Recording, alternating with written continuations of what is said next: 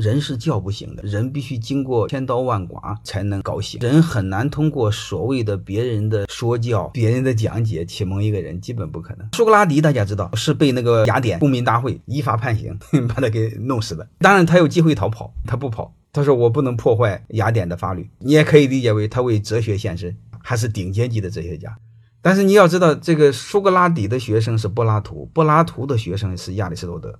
亚里士多德呢，也是当时在胡说八道，胡说八道之后也准备逮他，逮了他之后也准备杀他。但是这个亚里士多德说不行，我不能让那毛 犯第二次错误，把哲学家给杀了。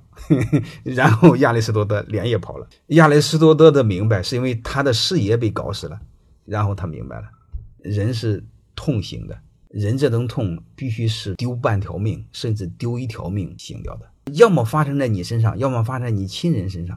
不然你不会明白。